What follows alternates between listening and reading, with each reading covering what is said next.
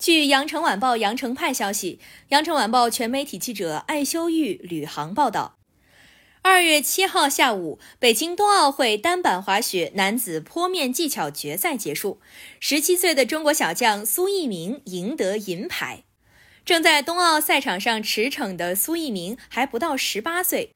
去年十月二十八号，十七岁的中国单板滑雪运动员苏翊鸣在奥地利斯图拜滑雪公园的训练中。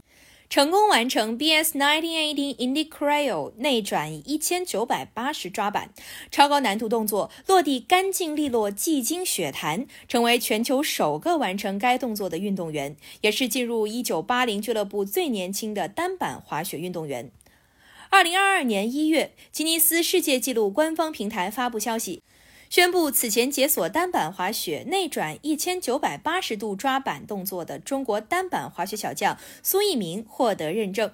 苏翊鸣成为世界上唯一一个完成单板滑雪内转一千九百八十度抓板动作的男性运动员。另外，苏翊鸣还曾在徐克导演的《智取威虎山》中饰演小栓子。在影片中，他划着简单双板，带领二零三小队的解放军战士穿越林海雪原，给观众留下了深刻印象。那时候，可能很少会有人想到他会一路滑进冬奥国家队。苏翊鸣四岁就开始练习滑雪，当时摄制组也是看到了网上他的滑雪视频，决定让他参演电影。感谢收听羊城晚报广东头条，我是主播于彤颖。